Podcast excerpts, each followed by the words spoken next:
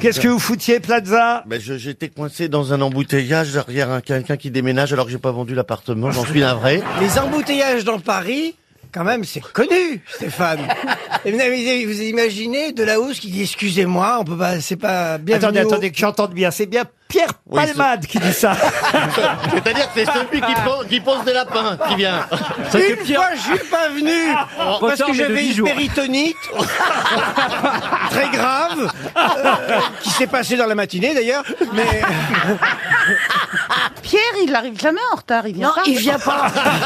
c'est vrai, mais c'est vrai. C'est un retard de 10 jours, quoi. Je trouvais même qu'il était en avance par rapport à la semaine prochaine.